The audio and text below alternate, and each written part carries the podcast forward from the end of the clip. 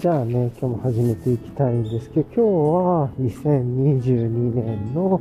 えー、っと、1月20、あ、1月18日かな、火曜日の早朝ですね。はい。早朝からね、まあ、朝にかけてという感じになりますが、よいしょっと。はい。なんか飛行機が通ってるのかな空がゴーゴー言ってますね。さて、よいしょっと。な感じで、まあ、言ってるんですけれども、どうですかね。結構ね、空はもう晴れてるというか、雲はないような感じで、で、気温、まあまあ寒いぐらいかね。まあ昨日と同じぐらいかな。多分5度から7度ぐらいなのかな。この感じだと。まだね、部屋から出てきたばっかりなので、えー、多分見てもまだ、うん、12.5度で湿度30%とかなんで、まあ、もうちょっとこう、キャリブレーションされる必要あるかなとは思いますが、ちょっと、うん、風もね、全然ないんで、もうまあいい感じじゃないかなとは思います。はい。あよいしょっと。昨日ね、ちょっと、夜更かしまたしちゃってよくなかったですね。ちょっとね、友達と Slack でやりとりしてて、なんか盛り上がって自分が盛り上がってしまって、そこからいろいろちょっとこう、会話というかまあ、 Slack でメッセージを送ったりとかして、そこからなんかちょっとね、スマホをずっと触っちゃって、で、かつ、なんだろう、その時にお腹が空いちゃってなんか、ナッツみたいなのとか、うんあと何なんだろう、そのクッキーみたいなのとか、お菓子、キャラメルコーンも食べたな。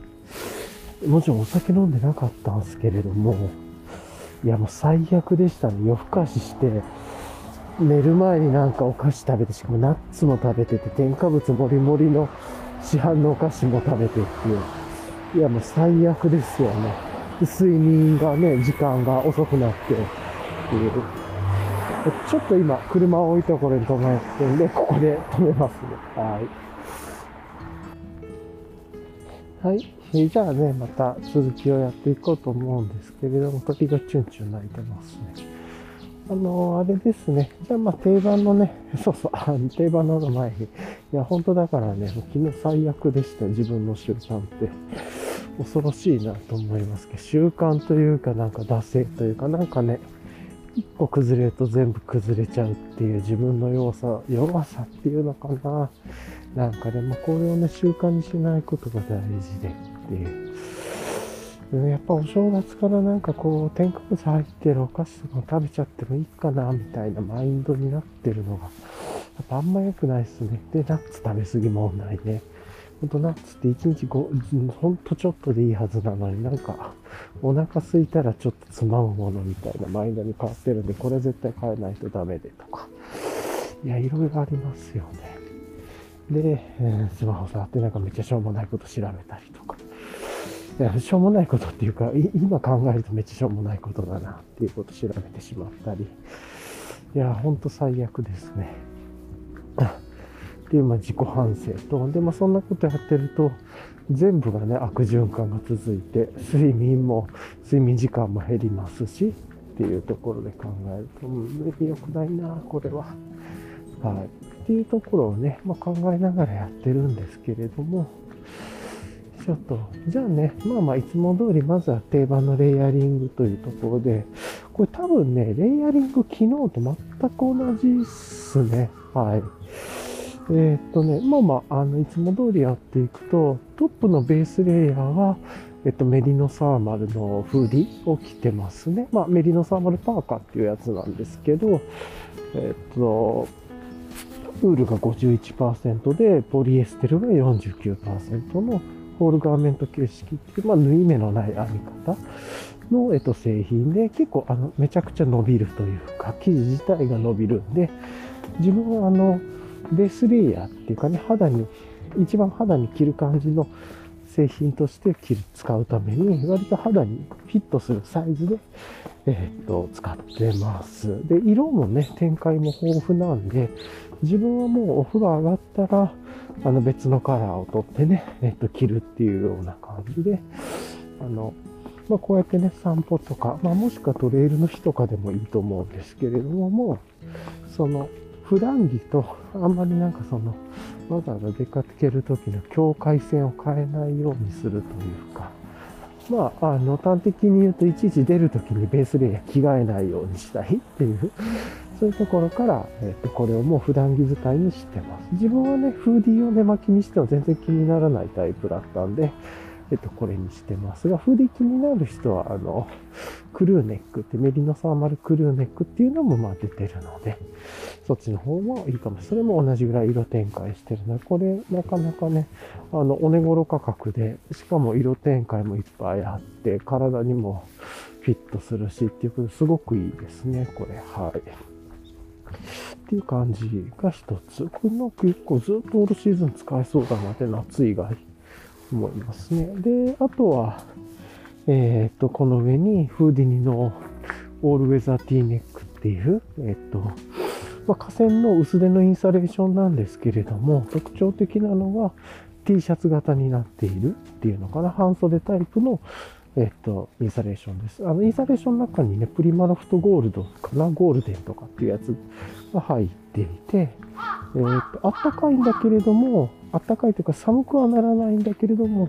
暑くもならないっていう、かつね、半袖タイプなんで、ちゃんと、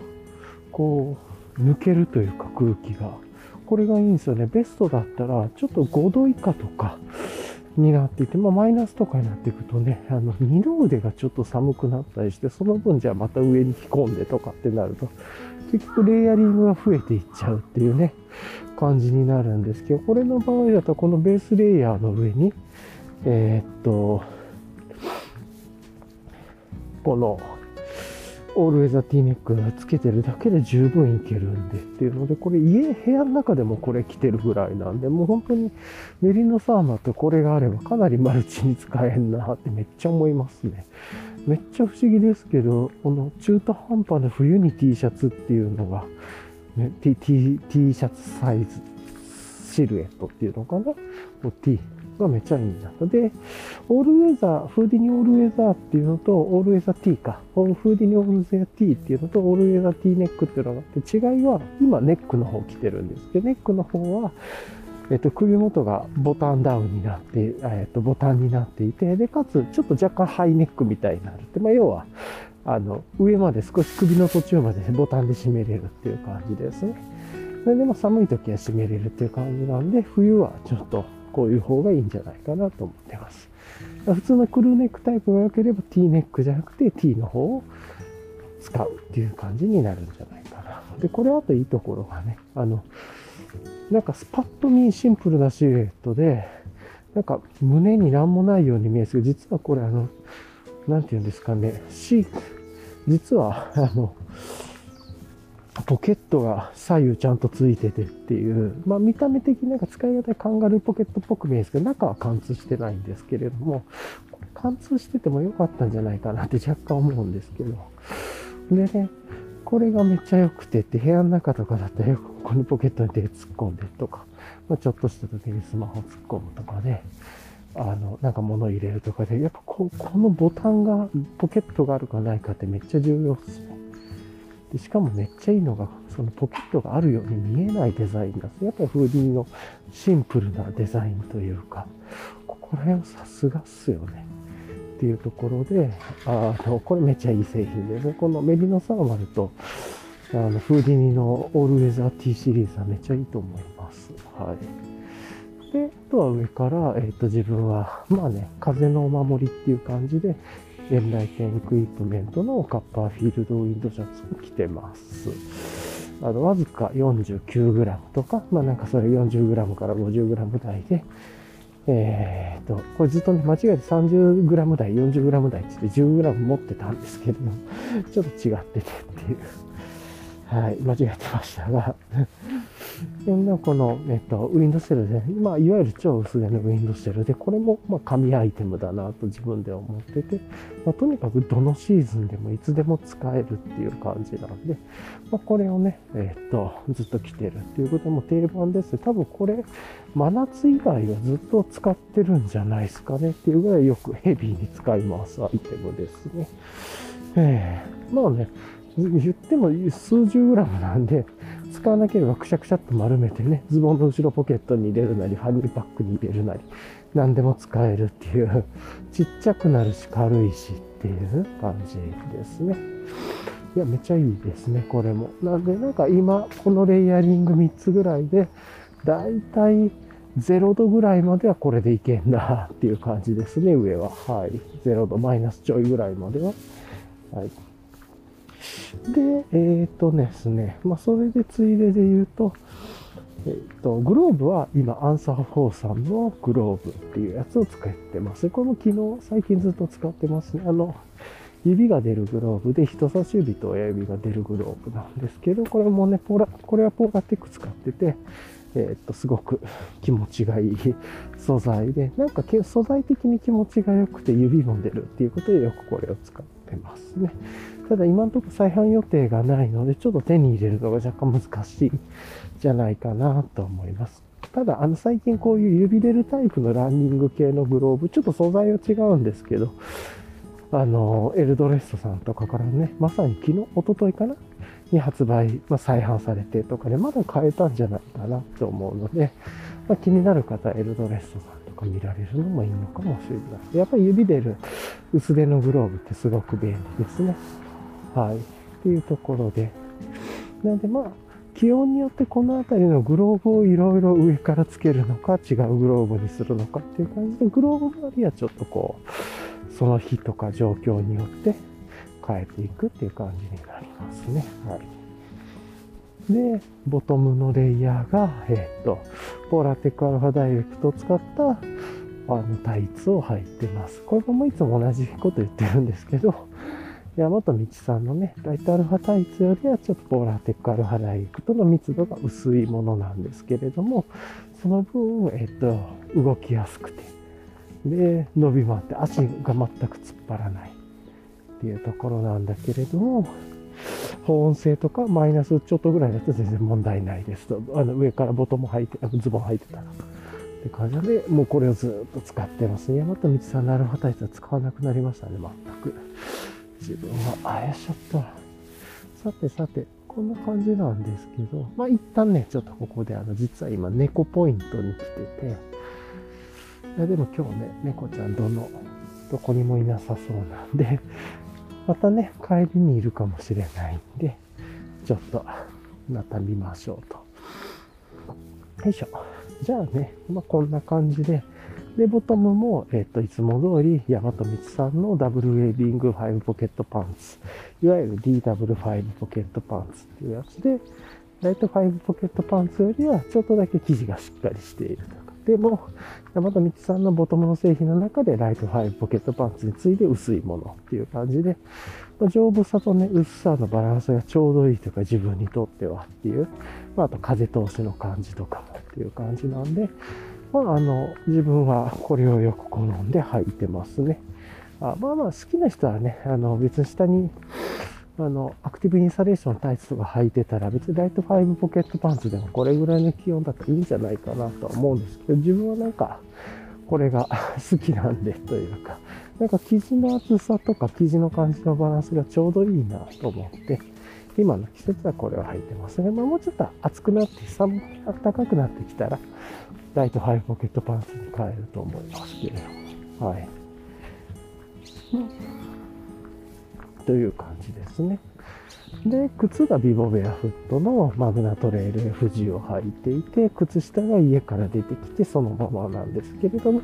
イエティアさんの厚手の靴下と、中にアトリエブルーボトルさんのハイカーズソックスの多分長い方なんでストライプを履いてるとです。ここら辺もね、全部いろいろ、まあ、大体ベースレイヤーというか、いろいろ何着も色違い持ってる。でも大体同じのを毎回着回し、なんていうんですか、色違いで着回してるっていう感じなんで。もうあの、同じものを無思考で選んでるっていうか、特に困ってないんで。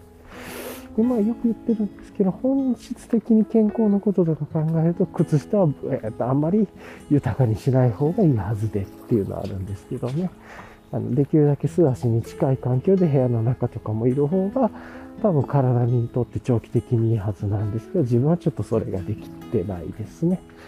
はい、なかなかできずという感じで、あやっぱ寒くてっていう、うん、うん、感じになってます。足冷えしてっていう。本当はそこら辺をもうちょっとね、慣らしていって、より健康的にというか、本質的な健康をっていうことを考えるというか、まあ、ビボベアフットのような考えに似てると思うんですけど、やった方がいいんですけど、自分できてないんで、ちょっと分厚めですね。なんで、あの、ビボのマグナトレール FG はこういう厚手の靴下を履いているときは、あの、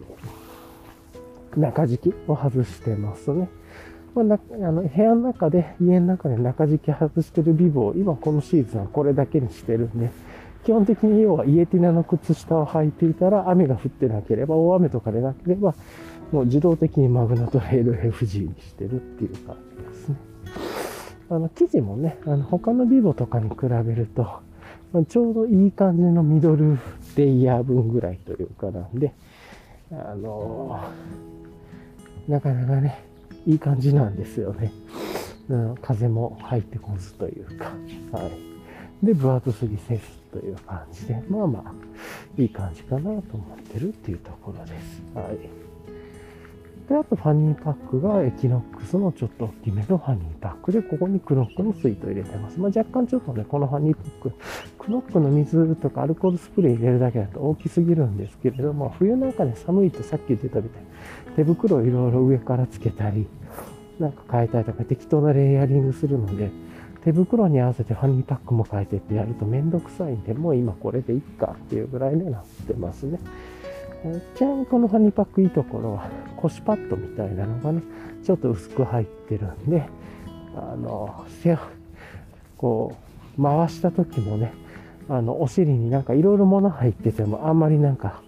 変な感じがしないとかゴツゴツする感じはないですね。特に水筒とかね、だったらちょっとゴツッと当たるような感じがある時もあると思うんで、そういうのも一切なくて。まあ、もちろんね、そういうのもね、他のウルトラライトのハニーパック使っても、そういうのが気になる人は、ウレタンフォームとかね、背面に入れとけばいいと思うんですけれども、まあそこまでやらずとも、っていう感じかもしれないですね。はい。に、えっと、このね、あとは、えっと、耳にアンビーっていう骨伝導型のイヤホンつけていて、うん、これがね、めちゃくちゃ良くてっていう、あの、耳のタブというか耳の側面に花粉みたいにつけて使う骨伝導タイプのオープンイヤー型イヤホンなんで、今はね、音とか鳴らしてないんですけれども、その分、あの、外の音は、あの、まあ、音鳴らしてても音鳴らしてなくても、外の音は普通の耳を塞いでない状態でできる。まあ、いわゆる自然な耳でって。で、気になった時だけ、まあ、Bluetooth でスマホで繋いどいたら、耳にね、つけてるものをポチッと押すと、音が流れ再生するっていう感じなんで、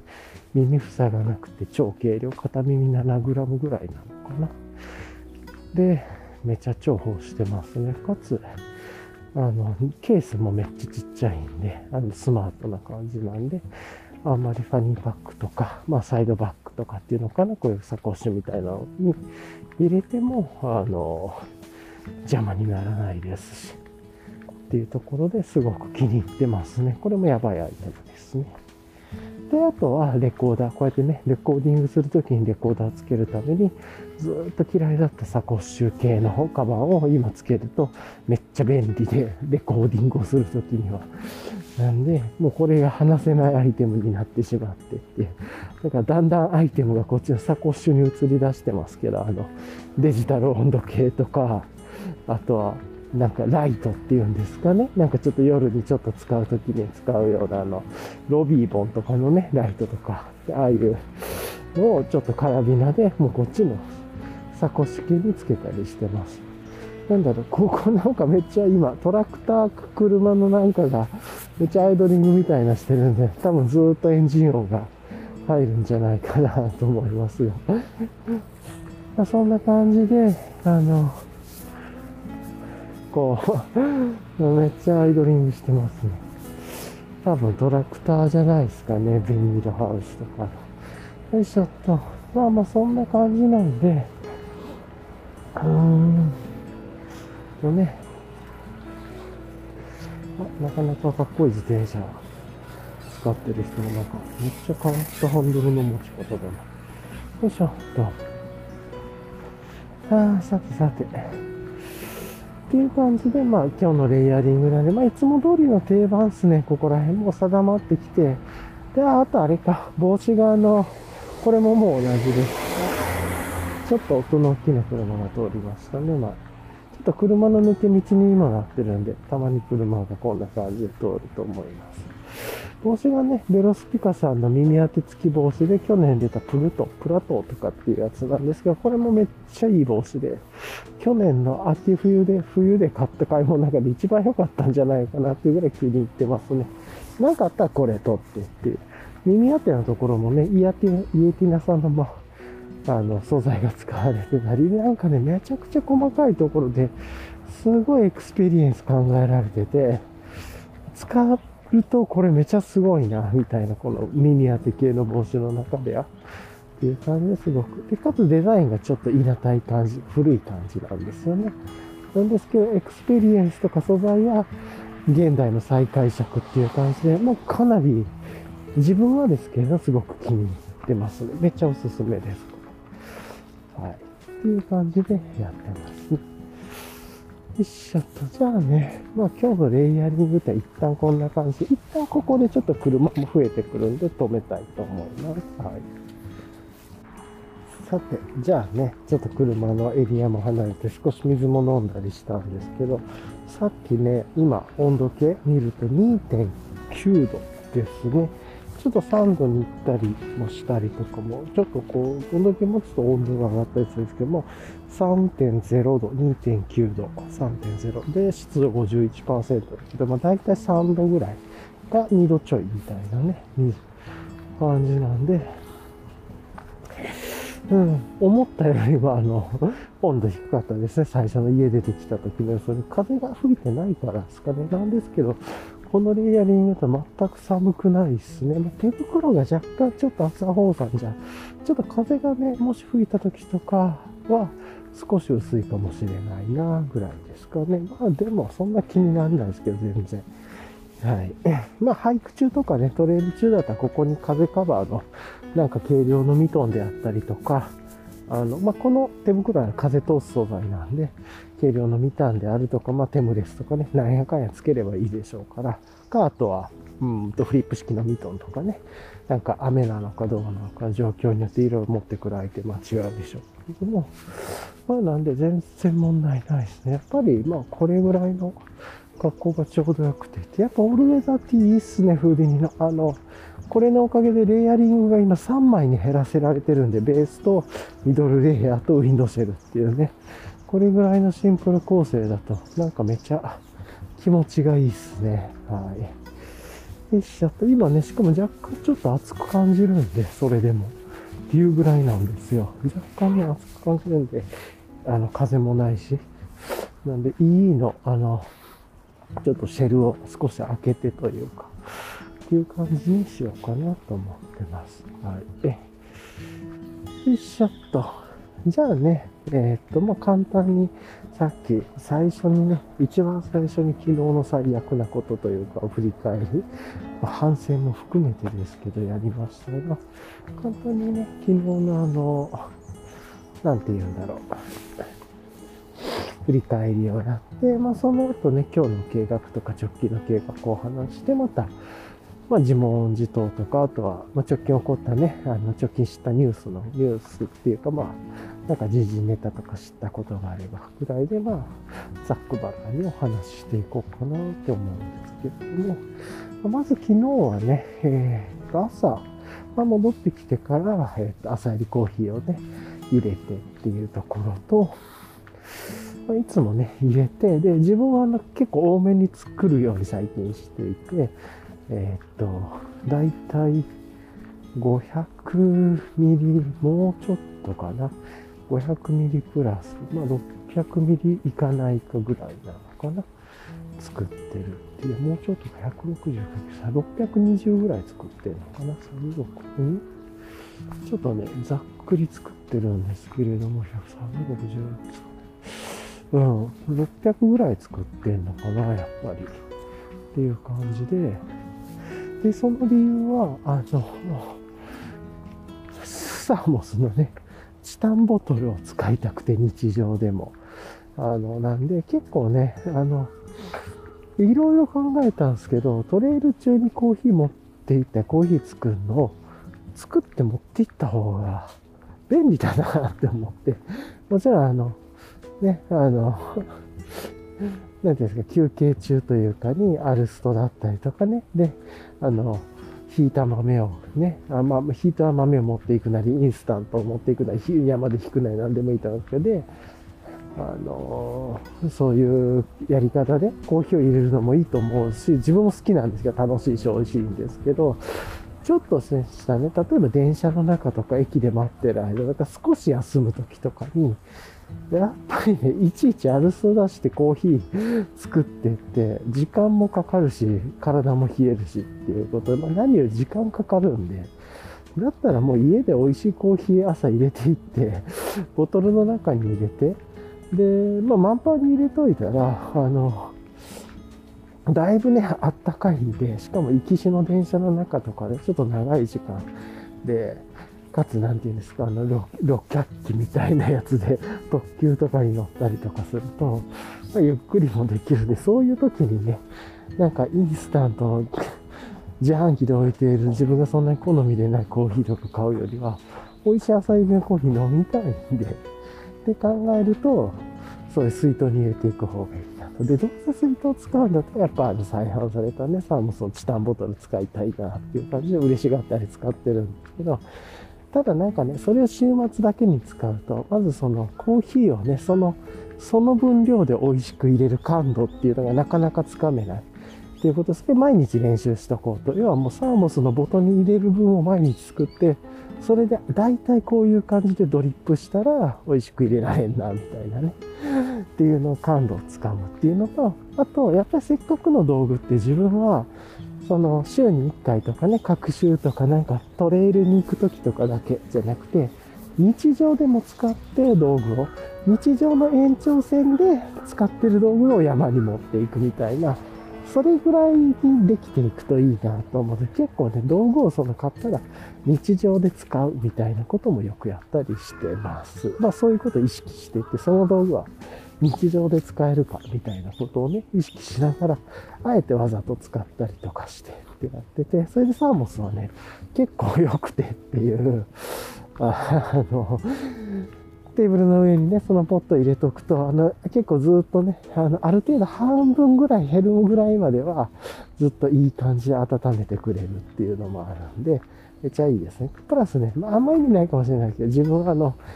IoT のね、マグも使ってて、要はスマホからね、温度をコントロールできるマグカップも使ってるんで、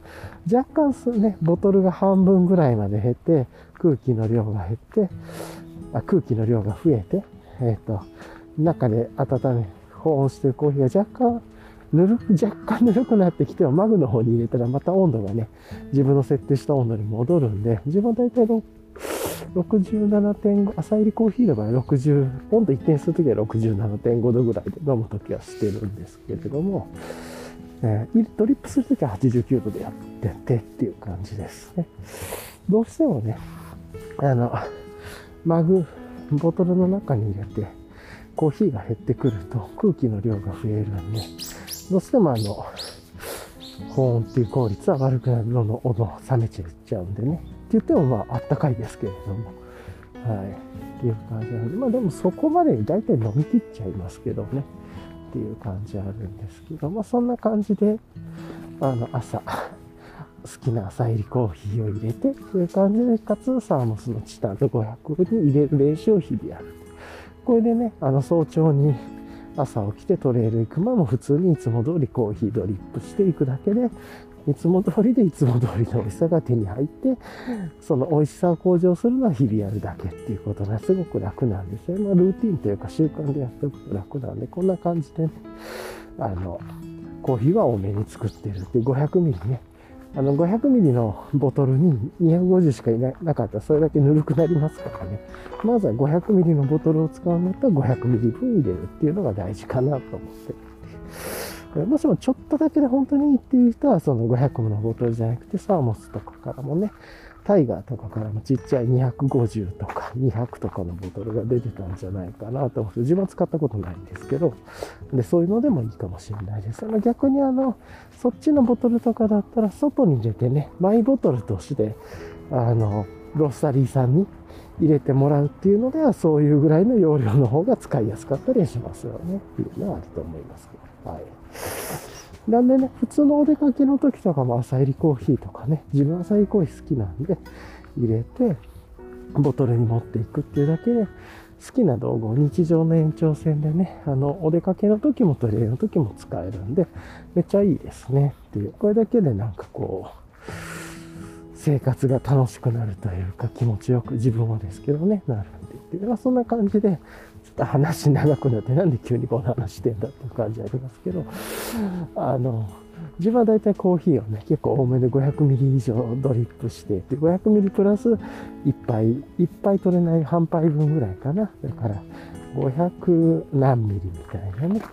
感じで取ったりしてますね。はい、じゃあね、えっ、ー、と、この後またその、昨日起こったことね、これは毎日やってることなんですけど、昨日起こったことちょっと話していきたいと思うんですけど、一旦ここでね、またちょっと止めたいと思います。はい。はい。えじゃあね、また、ちょっと車のエリアも離れたり、水飲んだりとかいろいろしたんで、ちょっとまた続きをね、話していきたいなと思うんですけど、そうそう、そんな感じでね、まあ、あの、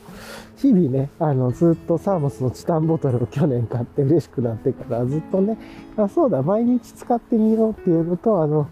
トレイル中の時だけね、いつも入れてる一人用とかね、まあ、それプラスアルファのトリップの分だけで作って、ドリップの時だけでいきなり粉の豆の量を変えたり、ドリップの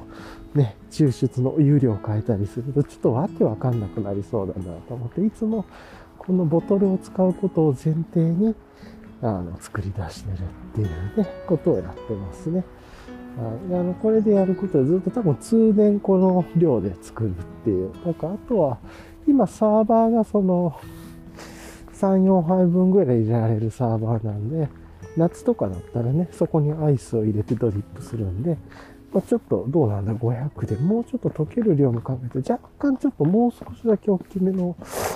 サーバー使った方がいいのかなとかね。まあなんかそんなことも思ったりしましたが、それだと日常からもうちょっと大きめのサーバー使った方がいいのかとかね。まあまあなんかそんなこと思いつつなんですけれども、はい、やってるっていう感じですね。うん。さてさて。じゃあね、えっ、ー、と、こんな感じで、まあちょっと後編のトレイルコースとかも入っていきますが、よいしょっと。さてさて、えっ、とですね。で、昨日ね、えっ、と、12月の末に 800g ほどね、コーヒー朝入り豆買ってたんですけど、ちょうどもうそろそろなくなるなって思ってたんで、日曜日ですかね、に、えっ、と、ネットショッピングでね、またあの、前回購入させていただいた、えっと、ロースタリーさんから次は、まあ、送料の関係とかもあって、送料があの無料になるみたいなのもあって、1000g 分かな？を買ったんですね。で、ちょうどそれが届いてっていう感じで、早いっすよね。日曜に注文して月曜の朝にはもう届くようになるんで、めちゃくちゃ早いな、助かるなって、やっぱり発想が早いロースタリーさんとか助かりますよ。まあ、一応何日分か考えてやってるんですけど、ね、だいたいロースタリーさんって土日は空いてるんで、あの、週明けとかにね、頼むよりは土日に頼む方が、あの、発送が確実みたいな。だいたいね、なんかあの、例えば月曜の夕方とか、お昼ぐらい、夕方とお昼の間とかの、夕方に頼んじゃうと、もうその日の発送は終わってて、火曜日がお休みだから水曜に発送してくれて、届くのが一番最短で木曜日みたいなね、木曜とか、まあ、だいたい金曜とかなんで、あの、日曜とかに頼むと、翌日か翌日に、翌々日に届くのが、あの、お願いする時間とかね、曜日によってはなんかめっちゃリードタイムがかかったりする時もあって、そのあたりがロースタリーさんになってね、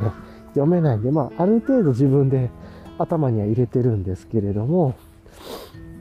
あの、コツとしては、土日に頼むと結構、あの、確実に週明けにとどむなっていう、どこのロースタリーさんもっていうのがちょっとしたノウハウで、本当はね、ちゃんと調べておくって事前に調べておく方がいいんですけどっていう。はい。まあ、な、だからなんとなく自分は土日に買い物することが多いですね。まあ、ただ、ロースタリーさんが逆に土日お休みだったりとかしますけれども、ただなんかね、ネットショッピングさんとかはね、なんか日曜とか土曜日にこうキャンペーンやることとかも多かったりとかする。まあなんかそのあたりで、なんとなくこう固めて買ったり、か買う習慣をつけてるっていうぐらいですかね。はい。っていう感じで、まあ、その豆届いて、届いた豆ね、ちょっといただいて、最初ね、届いた時ってやっぱり焙煎日の関係とかもあって、若干まだ味がね、いろいろとこう、自分も初めて入れるとかだったら慣れてないところもあったりするんで、なかなかあれだって、昨日はね、ちょっとこう、あ、こんな味の初めてね、あの、新しい豆で、で、自分も初めて入れてっていう感度がつかめなくて、ちょっとね、苦味とかが出ちゃったなって思ったんですけど、もうちょっとやって、かつ、焙煎もね、結構本当に何日か前に届いたものだったら、もうちょっと経つとね、もうちょっとこなれてくるものもあったりとかすると思うので、このあたりは楽しみですね。ちょっとこのあたりクラフトビールとも似てたりしますよね。あの、クラフトビールの場合は、もうね、あの、ものによっては出来たてがすごい、やっぱり出来たての方がフレッシュで美味しいんでしょうけど、クラフトビールは。やっぱりその、できた日とかね、期日のその置き方によって味とか感じも変わっていくっていうのは面白いなって思いますね。で、昨日ね、その朝入り届いた朝入り豆で早速ドリップしてっていう感じで楽しんで、で、あれですかね。あ、それがあの、朝に入れたのとは別でお昼っていうんですかね。ぐらいにちょっともう一回入れてっていう感じで楽しみました。はい。で、昨日ね、やることややったり、あとは、またね、ルーティンをちょっと元に戻そうとしていて、資格の勉強したりとか、いろいろルーティンのね、アプリ使いながらちょっとこれやったあれやったで、これはできないなとかで、ルーティンのアプリでね、ちょっとできてないものを後ろに回してよくできてるものっていうのは前に持っていくとかっていうのをちょっとこう見た目でも分かりやすくして、そっちのできてない方の塊をまたなんでできてないんだろうって考えれるようにしようかなとか、ちょっとこれはアーカイブ化しちゃっても違う感じのルーティンに変えようかなとか、なんかそういうことを試行錯誤したりしているっていう感じがありましたね。っていうのと、また後で話しますが、自問自答のところでも、最近のテーマのトピックをまとめっていうことで、ちょっとまとめ的なことで、まあ、まずはじゃあね、その日常の延長でできるのがいいなと思って、昨日はあの、届いた浅煎りコーヒー豆についてね、何を買ったかとか、そういうことをちょっとノーション上で軽く本当にメモ程度ですがまとめて、で、まとめっていうタグを作ってね、あの、サマリーでも何でもいいと思うんですけど、もしかしたら、うん、アルファベットの方がね、タグ検索しやすいんで、サマリーとかもしくはローマ字でまとめとかの方が入れやすいかもしれないですけど、まあ、まとめっていうタグを作ってそれ貼り付けといてっていうのをやったりもしましたね。はい、まあ、まずはちっちゃくちっちゃくですけれども、はい。っていうところが一つと、うん。よいしょっと。で、まあ、あとはね、日常というか、あの、普通のね、あ、今ね、あれですね。あの、たまにこのポッドキャストでお話しする早朝の、こう、なんか、モード犬を飼育されてるような感じの雰囲気の方っていうんですかモード犬をこう、なんですか、ななんて言ったらいいんだろう、その育ててらっしゃるような方っていうか、モード犬なのかわかんないですけど、要はしっかりとこう、訓訓練っていうのかな調教っていうのかなんかちょっとうまくわかんないですけど、なんて僕が言葉を言えばいいのかわかんないですけど、その方が、あの、いつものかっこいい犬と、その方で、こう、声を掛け合って、いろいろされてますね、今、遠くの方で。いや、かっこいいっすね。なんかいい豊かな生活だなって思います。ああいうのできるとすごいなっていうか。はい。っていう感じですね。はい。よし、と。で、まあそんなことやりながら普通のね、日々の生活とか社会生活も送って、で、まあいろいろとね、昨日はちょっとコミュニケーション取ることとかも多かったんで、いろいろとコミュニケーション取ったりしながら、まあ、あっという間にね、まあ時間を過ぎてというところで、で、昨日は、で昨日なんとなくね、えー、っと、うーん、なんとなく昨日ちょっとまあ、クラフトビールでも飲むかなとかって思って飲もうかな、どうしようかなぐらいでね、あの、週に1回飲むっていうのを大体週末ぐらい飲みたいなと思ってるんで、プラスじゃあ平日とかでどっか飲むんだったら月に2回だけね、えっと、お酒を飲んでもいい日っていう自由にね、晴れの、晴れカードみたいな感じ。で、まだ使ってないんですけど、それ2回やって使ってないから1回使おうかな、みたいなね、思ったんですけど、なんかね、まあ、いっかと思って結局またね、飲まずっていう感じだったんで、全然冷蔵庫のね、クラフトビールが減らなくてっていう。で、自分が飲む時ってクラフトビールも1回1本ぐらいしか飲まないんで、まあ、350だったら2本飲みたいなって、まあ同じの2本飲みたいなぐらいです 思うんですけど、だいたい1回1本なんで、なかなか減ら、飲む頻度が減ると全然減らなくなるなと思って、恐ろしいことに。今までこの頻度ってガンガンガンガン減ってたから、毎週買ってに行ってるぐらいだったんですけどね。で、ね、あの、昨日もね、ちょっとね、昨日、おとといかなネットショッピングで、クラフトビールをネットで発注してて、また届くね。ま昨日は本数少なくて7本しか頼むないんですけれども、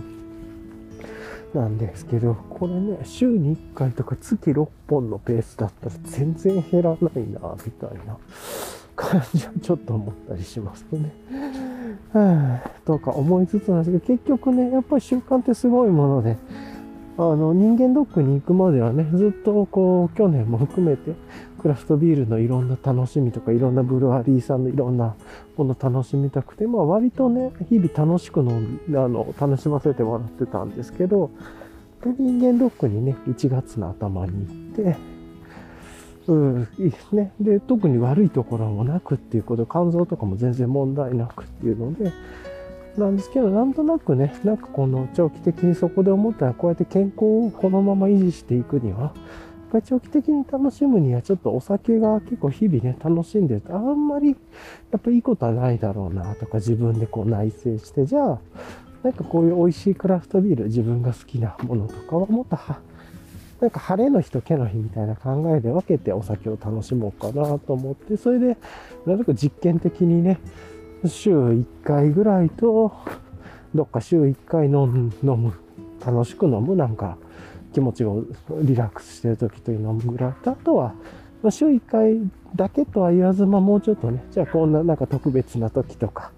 なんかこう気分が、あ、今飲みたいなとかね、思う時とか、なんかそういうノリもあると思うので、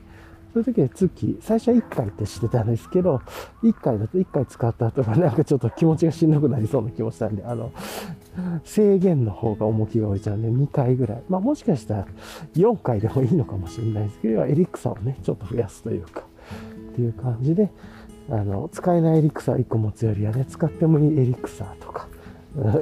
なんか、ちょっと弱いエリクサーぐらいでもいいのかもしれない。要は使える心理状態を常に残しながら、でも日々の毎日の制限をかけるっていうね、な感じで思って、で、昨日、まあ、半分も過ぎましたし、飲んでもいいかなと思いつつ、やっぱ飲まなかったですね。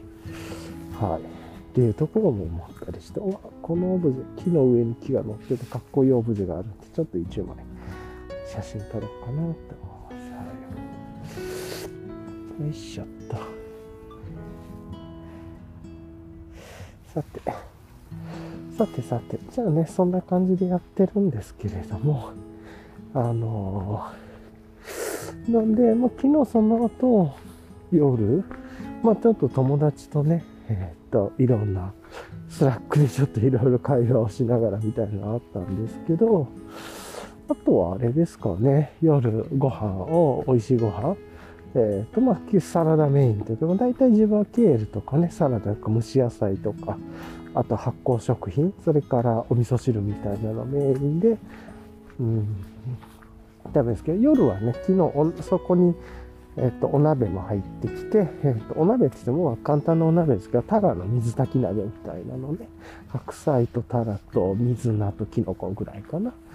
で、それを、まあ、あの、有機のポン酢とかで食べてっていう感じで、まあ、あの、ちゃんとそういうお魚もいただくっていう感じで食べて美味しかったですね。なんで、で、そこぐらいまで食生活良かったんですけど、朝も昼もね、だいたいいつも通りの健康的な食事をしたんですけど、夜に最後にね、お夜更かししてしまって、なんかいろいろ。で、お腹が空いてきたからちょっとお菓子食べてみたいな。そこで一気にお菓子も食べるわ、寝る時間も遅くなるわ、デジタルスマホ触ってるわとかに。やっぱそこが良くないなと思ったんで、ちょっと今日ね、朝起きて反省点として、ここでもお話ししますし、自分のノーションにも定性的な NG としてちょっと記録した。毎日ね、体調のこととか体に関わりそうなことっていうのをちょっと定性としても感想を残したりとかしてて、思った時にね、ちゃんとそういうの残すテーブル作ってて、うんまあ、それで言うと、昨日は食事とデジタルと睡眠が NG でしたっていう項目をちょっとタグっと×にしときましたね。こうすることでね、なんか×丸三角ぐらいでこう、さーっとテーブルで見れるようにして、相当かけれるようにして、それで、×丸三角っていうタグと横に体の状何何のジャンルかタグっていうのがあって、まあ、なんかね、そういうのをつけて訂正のコメントを残しておくだけ蓄積していくとね、×が続くとやっぱ良くないなって振り返られるし、とか、あと本当になんか異常値みたいな、なんか急に胸が痛くなったとか、そういうのをサクサクっと書いておくと、だいたいいつ、もしもそれが慢性的に続くようだったらいつ頃から痛くなったのかとか、とかも、お医者さんに行った時とかもね、しっかり伝えられるんで、その時はどんな状態だったかとか。なんで一応こういうのはずっとあの、いろいろ自分アップルウォッチとかガーミンとかもつけてて、えっと、定量的にね、データを、この、取得をするっていうのかな、自動で取るようにしてるけど、それとは別の定性的なところっていうのかな。なんかちょっとこう、例えば、右、右脇、右背中が痛くなったとかね。それが朝起きたらそうなるとか、まあ例えばなんですけど、今適当に言ってますけれども、それをちゃんと記録しておくと、後でね、調べるときにもいろいろこういう危険サインがあるからこっち、こういうとこに時間気にした、一緒にこれも見た方がいいとかも分かったり、お医者さんに行くときもちゃんと言語として語れるんで、結構こういう定量だけで自動で取るデータ以外のところっていうのも自分は感想で残したりするようにしますね。ちなみに自分は便の色とかね、そういうのも日々ちょっと、あの、ちゃんと自分の体のことを知りたいんで、チェックをしてますね。そういう便の状態とか。大体あの、健康的な便の状態って大腸の健康度をしっかり反映しているんで、腸の。そのあたりはちょっと調べてもらうとすぐ出てくるんですけど、なんで結構便とか尿はね、あの、お通じ関連はすごく大事なんで、まああと目の色とかもそうですけどね。なんで、まあ、体感で感じることと見てわかることとかね、匂いとかでわかることっていうのもあるんで、あの、それはすごく訂正データとして自分は大事にしてますね。なんで、昨日お菓子とか食べたんで、ちょっとこの後、今日のお昼とかはあんまりそういう状態が良くないんじゃないかなと思ったりもします。なんで、そういう感想的に振り返ることと、あとは、可視化というかね、されたものを自分でちゃんと感じてフィードバックをすることとって大事かなと思ってそういうことやってますね。何の話だっていう感じですが、はい。では一旦ね、ちょっと一回ここで止めたいと思います。はい。はい。じゃあね、えっ、ー、と、またちょっと続きをっていう感じでやりたいんですけれども、あれ？何を話してたっけ？ってちょっと健康のこととかそういうことをなんか急に話し出してましたね。まあまあちょっと脱線したところがあるんで、あれですけれども、まあまあなんかね、そんなこと大事だなと思って日々チェックしてて朝チェックしましたよって話をしたりっていう。じゃあね、えっ、ー、と、まず、ちょっとまず一旦、えっ、ー、と、今日のね、予定と直近の予定。まあまあ、もう、あの、ずっと変わってないですけれども、で言うと、やっとね、えっ、と、年末から、えーと、ずっと治療してた奥歯の虫歯の治療が今日ね、やっと一応詰め物をする日っていうところで、12月の末に削って、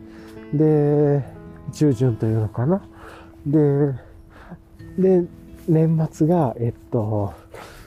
歯科医さんとか先生のお休みとかぶったんで、年始に次に行ってっていうので、年始早々ですよね。行って、で、歯の詰め物の型を取ったり、いろいろやってっていう。で、またちょっと病院、あの、成人の日とかね、いろんな絡みで病院のお休みと重なったんで、やっとね、2週間ぶりに今日歯科医さんに行って、うまくいけば今日詰め物をして、一応金歯を詰めようと思っているっていうところですね。金歯詰めようと思っていますっていうところで、はい。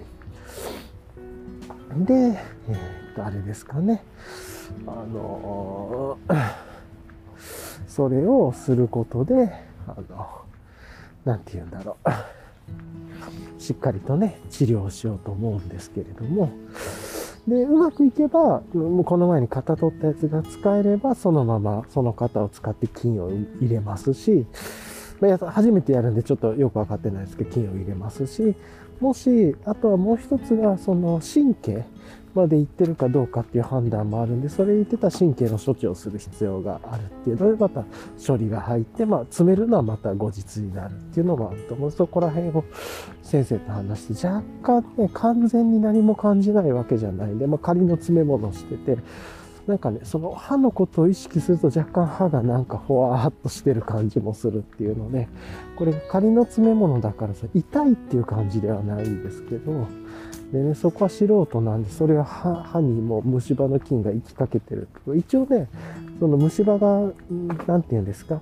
を見る、なんか薬とかもつけてもらってなさそうだっていうのはあるんですけど、様子見てっていう感じなんで、今日ちょっと先生と対応してて、もし神経処置することなんとか痛いらしいんで、結構自分は嫌だなって思いつつ、ただね、長期的に金歯とか詰めるんで、そこでなんかあっても嫌なんで、ちょっとしっかり先生の話を聞いて、長期的にね、人生の処置として考えたいなと思ってるっていうところですね。はい。っていうのが1点ですね。はい。で、それが、まあまあ、えっ、と、あって、プラス、ショッピングモールじゃないんですけれども、あの、まあまあ、あの、買い物施設とかもね、近くにあるんで、ついでに、えっ、と、日用品とか、まあ、食料品とか、まあ、あと薬局によってなんかそういうの買うとか、まあ、なんか、いろいろとこう、日用品系のものも帰りに買って、えー、っていうか、あと今日ちょっとウイスキーも買っとこうかなとか、ちょっとだ、あの、最近ね、年末とかに飲んでたウイスキーが切れちゃってたんで、それ買おうかなとか思ったり。まあでもね、言っても、今、全然家にあるウイスキーを飲めてないんで、まあそういう意味で言うと、買わなくてもいいか、もあったりもするんですけど、まあそんなね、高級品ではないんで、その味も好きなんで、買っておこうかなと思ったり、まあ昨日もね、お酒飲まなかったんで、なんか、一応今日もし金を詰めたら、詰めることになるんだったら、一応ね、いろんな、久しぶりじゃないですかね、その、いろんな病気が肩がついていって、一応安定期みたいに入るっていうのかな。そういう意味で、そういう記念で言うと、今日は晴れの感じだから、まあ別になんか、金ね、詰めてから1時間ぐらいご飯しないでくださいとかあると思う。その後大丈夫だったらちょっとこう、お祝いというかで少しお酒を軽くクラフトビールとか飲んでみようかなぐらいで思ったりですか。まあ飲まなくてもいいですしとか。まあ、そんな感じのゆるゆるした感じですけれども、はい。ということでやって、あとはね、この後特になんか大きな予定とかっていうのが、あの、まあ、社会生活では別ですけれども、校の方では自分の私生活ではないんで、どっちかって言ったらちょっとこれからこう移住先のことの計画とか部屋の片付けの計画作りっていうのを日々決めていった方がいいのかなって思ったりっていう感じですね。まあちょっとね、あのいろいろとね、あの、コロナ関連のことでも状況がね、また変わってきてるっていうのもあるので、ちょっと出かけるの控えめにした方がいいだろうし、週末とかも。うん、ちょっとわかんないんですけれどもね、まあまあ、うん、といえ、まあ、朝行く時とかだと早朝だから大丈夫でしょうけど、帰りがね、結構混む。じゃあまあ、そんなに混まない方面の電車に乗っていくかとか、まあね、そういうのあるかもしれないんですけれども、ちょっとそういうのを考えるとね、行く方面とかもね、なるべく混雑路線に入らない。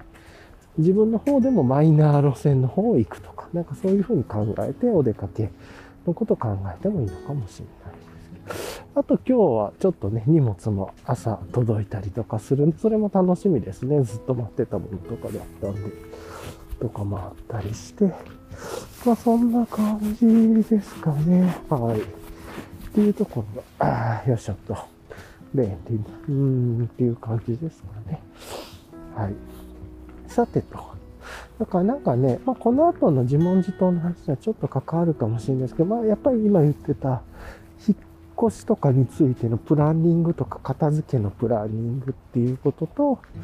あとちょっとこう、もの、情報をまとめるとかっていうことについてもうちょっとこう考えながら、日々のルーティンを回していくっていう、ちょっとルーティンの安定期と思考の期間に入っていくっていうのは一ついいのかもなって思ったりはしてますね。うん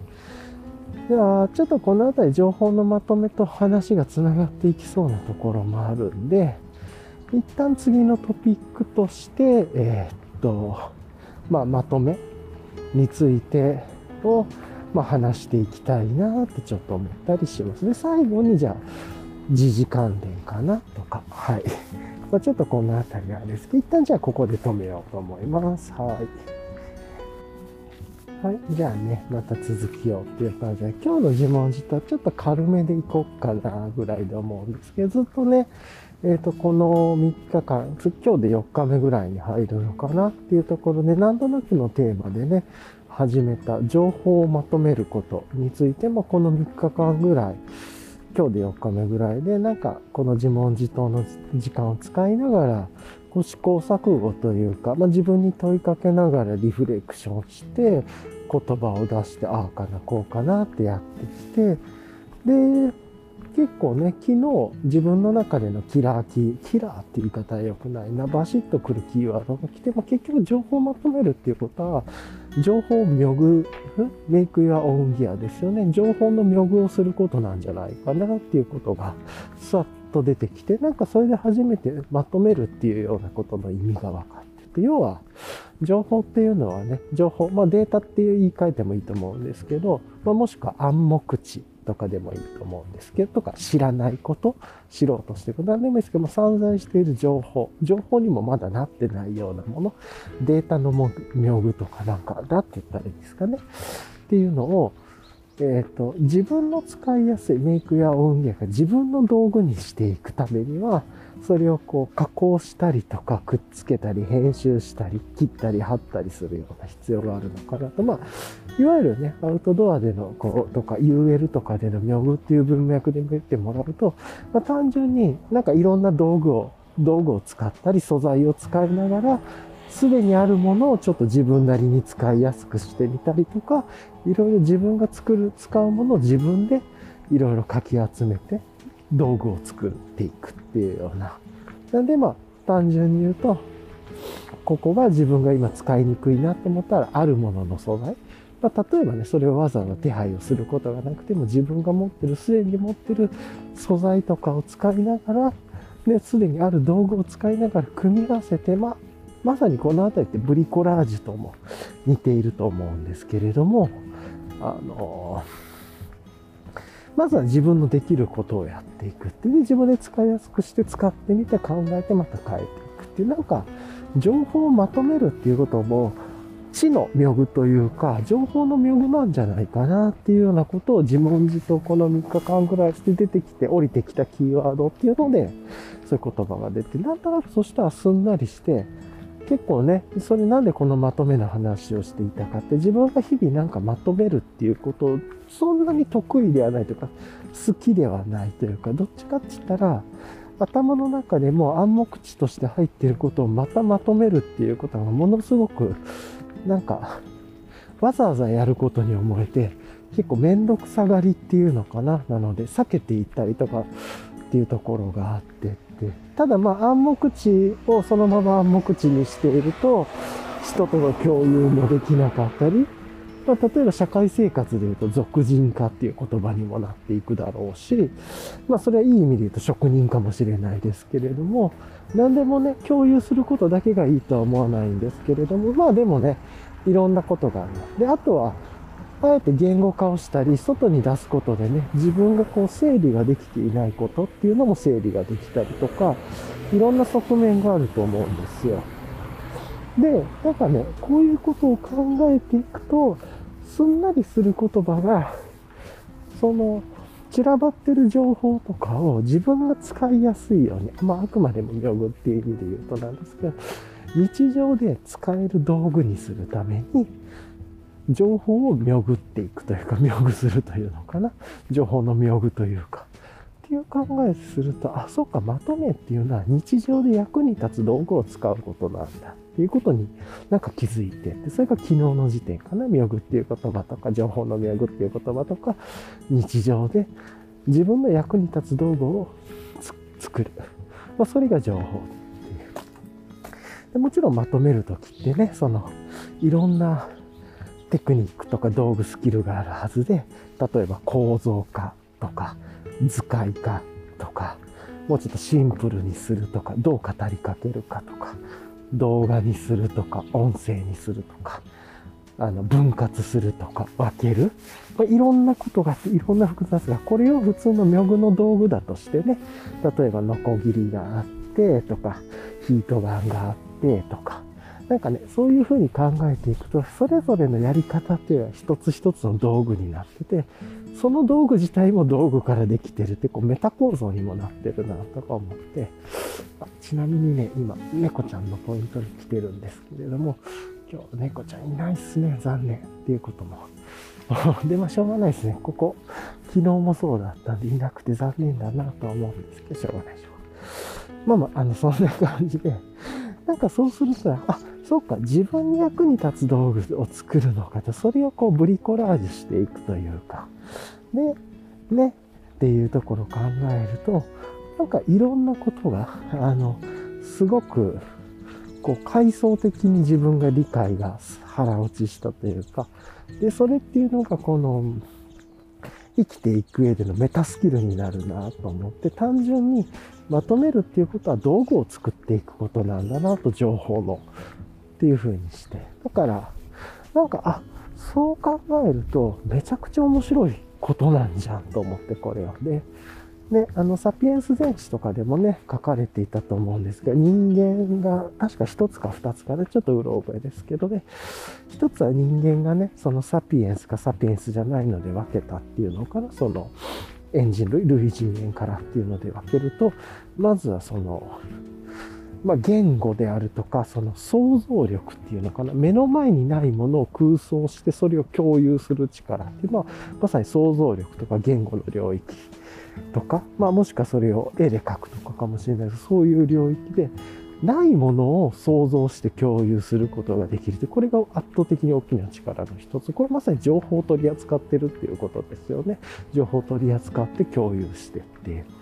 で、もう一つが道具を作るっていうところなのかな。多分この二つ、ちょっとごめんなさい、めっちゃ間違えてたかもしれないし、勝手な都合のいい解釈してるから、なんかこういうことを言っていたんじゃないかなと思って、まさに、した情報を使って道具を作るっていうか、まあ、まさにしかもね、その情報をまとめることで、そのまとめた情報から道具を作ることもできるだろうし、道具を作るための情報の妙具をすることもできるだろうしっていう、まあ、取扱説明書であったり、手順説明書であったりとか。なんで、これなんか生きていく上で、人間として生きていく上でのすごく大事なメタスキル、基礎スキルなんではないかと。まあ、学べば学ぶほど汎用性が高い技術とか適応力があったりとか、役に立つ。しかもスケールしていくというか、現代ね、テクノロジーはこうやってインターネットっていうのも、ソーシャルネットワーク、インターネットっていうのもあるわけだから、ものすごく情報って持てるコストが低い、低くなってるんで、そういう意味で言うとスケーラビリティもめちゃくちゃあるスキルだな。だからこそね、みんながその、ブログをやって、その時代の人たちがブログから YouTube に行ってとかね。ガジェット系の方とかね、本当にあれですよね。YouTube に行かれる方増えます。ね、やってっていうのも多かったし、あとはこういうポッドキャストっていうのも一つですよね。とか、いろいろ思うと、まあ、自分のこのポッドキャストはどっちかと何かトピックをまとめてっていう日々ルーティンの中で繰り返しながら、この断片をストックしていくっていうような感じなんで、またこうまとめとはちょっと違うくて、勝手にまとまっていってるって仕組みを作っていってるんですけど、まあ、これを、これで一つの断片をまとめていくドキュメンタリー的なアーカイブ手法というか、これも一つの情報の妙具の一つのやり方。いいように捉えればですけど、と思ってっていうね。まあなんかね、そんなことを考えてて、なんかね、すごくスッと落ちて、あ、情報をまとめていくとか、そのまとめる力っていうのを使えることが、いわゆる妙具をする力、DIY をする力みたいな、自分で道具を使っていく、作っていく力なんだなと思うと、すごくなんか、あ、これは学んだ方がいいし、積極的にやった方がいいしっていう。で、あらゆる学びがあらゆることにつながっていくなと思って、っていうことで、なんかね、すっと腹落ち、あ、これはやった方がいいな、やりたいなって思ったっていう。で、早速の行動としてね、まあ、まずは、えっ、と、ノーションで、あの、これ手段は何でもいいと思うんですけど、これは How を目的に、ノーションでやるからまとめになってるではなくて、まあ、まずはね、手軽に今使ってるツールで、別にメモ帳でも何でもいいと思います。あの、手書きのメモ帳でも、デジタルのツールでも何でもいいと思うんですけどまずはね、えっと、自分はノーション上で、なんか、あ、これはまとめだなと思ったのをまとめっていうタグを作ろうと思って、まずは一つ意識的にね、今まとめをやってますよ、まとめっていう。だからまとめって言い方じゃなくて情報、なんかね、もっといい言い方があるのかもしれないですけれども、ってやって、なんで昨日ね、さっき言ってた自分、めちゃくちゃそのレベルは低いですよ。まとめてる情報も。でや、やろうとしてることもなんですけれども、昨日ね、自分が買った朝入りコーヒーを、どのロースタリーさんで何と何と何を買ったか、みたいな、まあ、ロースタリーさんのページを作ってね、それで何月にこれとこれを買った、みたいな。そうしたらもっといろいろあるでしょうね。書くことで価格を書いたり、例えばそれをもっといろいろまとめていくとテーブル構造にして、えー、っと、なんだろう、価格とか、自分がどう感じたかとかね、星とか、例えばですけど、どこのロースタリーさんかとか、そういうのを分けて構造化していくこともできるし、それをずっとね、そこのロースタリーさんで購入するたびに買っていけばいいし、もうちょっと視野を広げると、そこのこうロースタリーさんだけじゃなくて、もっと大きなテーブルというか、ロースタリーさんっていうテーブルが、カラムがあってとかね、そういう風にもしていくまとめ方も一つだし、もしくはね、こうやってその飲んだ時のコーヒーの味のトピックを音声でそこだけを残しておいといて、その豆に対して感想を入れておくとか、もしくはそれが動画でもできるかもしれないし、まあちょっとわかんないですけど、まずはね、手軽にっていうところで、まずは本当に15秒ぐらいでできることで、えっ、ー、と、それぞれの豆のページと、えっ、ー、と、それをまとめるページ、ロースタリーさんのページ1個作ったぐらいなんですけど、まあこれでもまとめっていうことをやったなと。で、まだこれはなんか、ね、自分でもまだ使いにくいなって思うし、あとは、あ、もっとこうすればいいんじゃないかなって足場をね、なんか、こう、いい、使いにくいものを使うと思考の足場ができるというか、こここうした方がいいなってさっき言ったようにね、こう、カラム化をした方がいいんじゃないかと。今ね、ただリストでリンク貼っただけなんですけど、スタリーさんの中に豆のページを。なんかこれ何月に買ったやつなんだろうとか、これ美味しさはどうだったんだろうって横に付随する情報を考えると、あ、これカラム化テーブル化した方がいいなって思ったりとか、なんかね、そんなまあ普通にやればいいことなんですけど、こういうのはチコチコ自問自答しててやっててっていう。で、なんかね、そうすると、もう一つの観点が出てきて、まあ、あ、ちょっとその前に、じゃあ、こういうのを日々習慣で、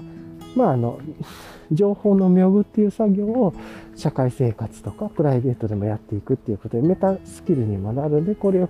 やりながらまとめるっていうことと、そのまとめ方がまだうまくいかないなっていう、なんかこう、いろんなモヤモヤ葛藤が出ると思う。それをこう、うまく拾っていくというか。まあ、もしかしたらそのモヤモヤ葛藤自体もまとめていっておくと、それ自体がまとめのスキル体系になるのかもしれないなと思ったりしつつ。、まあ今思っただけなんですけど。